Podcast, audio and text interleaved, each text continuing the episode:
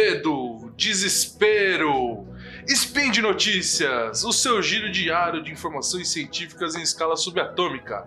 Meu nome é Armando Fernandes e hoje é dia 26 triada, 22 de abril.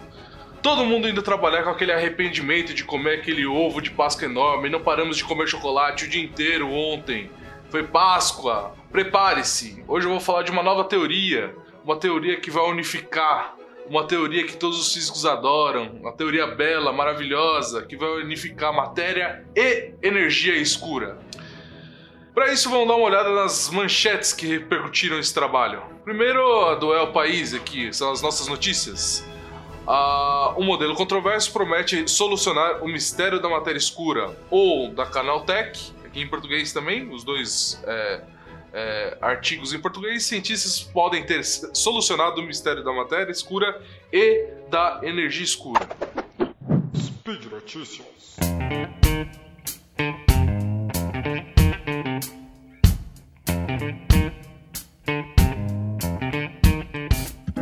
Vocês já estão cansados de ouvir o que é matéria e o que é energia escura. Eu já fiz o spin de notícia, um é, sobre cada uma delas, dois, dois spins, um falando de matéria e de energia escura. Uh, a gente tem pro programas inteiros do SciCast também sobre isso, de matéria escura e recentemente uh, o de energia escura, para vocês entenderem melhor quais são esses conceitos. Bom, para fazer um resumo bem básico, toda a matéria que a gente conhece, as partículas que constituem o nosso corpo, a sua casa, o planeta inteiro, Terra inteiro, o Sol, uh, desde a matéria que a gente consegue tocar até a radiação, a luz, ou seja, tudo, tudo que a gente conhece constitui 5% da matéria observada no nosso universo. O resto é dividido é, entre matéria escura, que é 25%, é, tudo aproximado, tá? E energia escura com aproximadamente é, 70%. Bom, a, então a matéria escura é o que a gente se, acredita ser responsável pela discrepância entre a massa observada das galáxias, né? a massa observada da, das estrelas, dos planetas e outras galáxias, é, e o movimento dessas mesmas galáxias, né? Então, uma discrepância entre a, a massa é, observada e o movimento esperado por elas, o, o movimento esperado e o movimento observado é, dessas galáxias, do, da, da rotação dessas galáxias.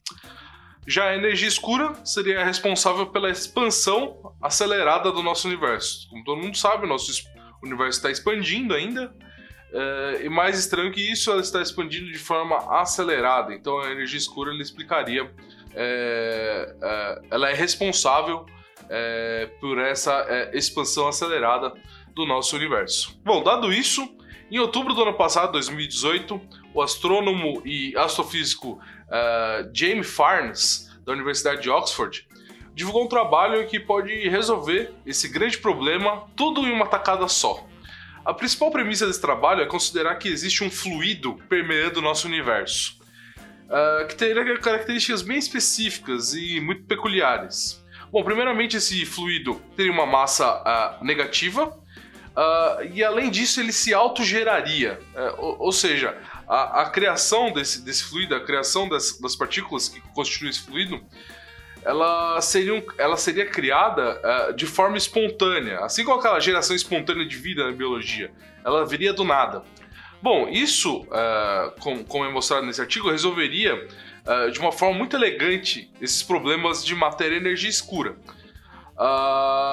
onde ele calcula, né, nesse paper que, do final do ano passado, ele calcula as rotações das galáxias e a expansão do universo sobre os efeitos desse fluido. E parece que os resultados batem muito bem com, com aquilo que a gente está observando. Uh, como qualquer pessoa que já frequentou um instituto de física na vida, a, a, coisa que deixa os físicos mais excitados e cheios de tesão é a resolução de um problema complexo, como esse da matéria e da energia escura, de uma forma universal, com uma equação simples, né? Como aconteceu várias vezes, né? Com, com a equação de Einstein, equações de, de, de, mecânica quântica, equação de Schrödinger. São equações bonitas, simples e, e, e, descrevem problemas muito complexos de uma forma uh, uh, universal, né? uma forma uh, escrita em uma linha só numa equação. Bom, tudo isso parece ser muito lindo, ser mágico. Ele conseguiu resolver o problema de 95% do universo, né? Uh, mas como sempre, quase, quase sempre ocorre, é, essas coisas parecem ser boas demais para ser verdade. Bom, a comunidade científica não acabou não recebendo muito bem essa teoria milagrosa que resolveria esses problemas tão complexos. Bom, e tudo isso não está escondido uh, uh, aos corredores de, de estudo de física ou em e-mails é, é, que um cientista troca com outro. Essa, essa discussão aconteceu, pasmem, uh, uh, no Twitter, na página do próprio uh, James Farnes. Uh, físicos renomados como Sean Carroll e o Ethan Siegel listaram alguns problemas uh, conceituais, entre outros uh, cientistas renomados aí, listaram vários problemas conceituais quando a gente assume essa premissa uh, da existência de massas negativas e de essa, esse fluido se autogerar. Bom, a primeira coisa que você pode pensar nesse fluido que se autogera é conservação de energia, né? Uh, nesse caso é conservação de energia, uh, que é o, um teorema fundamental da física, né? Ele, ele, ele deixa de, de, de existir, né? Então seria algo que quebrava a, a física que a gente conhece já é, a princípio. Massa negativa nem se fala, então, né? Porque até hoje o que a gente consegue observar são é, massas é, positivas. Aqui é, vale lembrar né, um, um, um detalhe: para quem conhece um pouco mais de física e quando ouve falar de massas negativas, lembra sempre do táquion, né? O táquion é uma partícula que é, a massa ao quadrado dela é negativa, que é mais maluco ainda, ou seja, a massa da, do táquion é imaginário. E o táquion, né, é, por conta disso, seria uma partícula que viaja mais rápido que a luz. Mas não é disso que a gente está tratando, a gente está tratando de massa negativa mesmo, tá?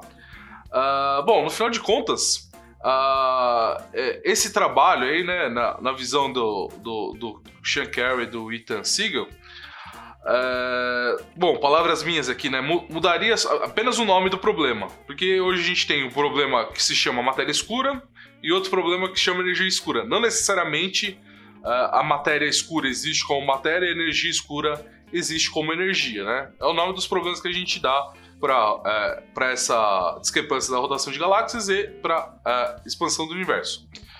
Bom, uh, mudaríamos então o nome do problema, né? De, de matéria e energia escura para um fluido que a gente nunca observou, que tem essas características super peculiares, super é, diferentes, né? Coisas que a gente nunca viu. Uh, para ser um, um, um, pouco mais profundo em relação a isso, uh, se você escutou lá o cast de, uh, do Feynman ou, ou, o programa de partículas fundamentais, a gente explicou que existem é, certas simetrias na natureza que explicam da onde, por exemplo, é, veio, por que, que a gente é feito de matéria e não de antimatéria, ou a, simetria do mecanismo de Higgs, é, como que a, a, a, matéria que a gente conhece, como que as partículas ganham massa.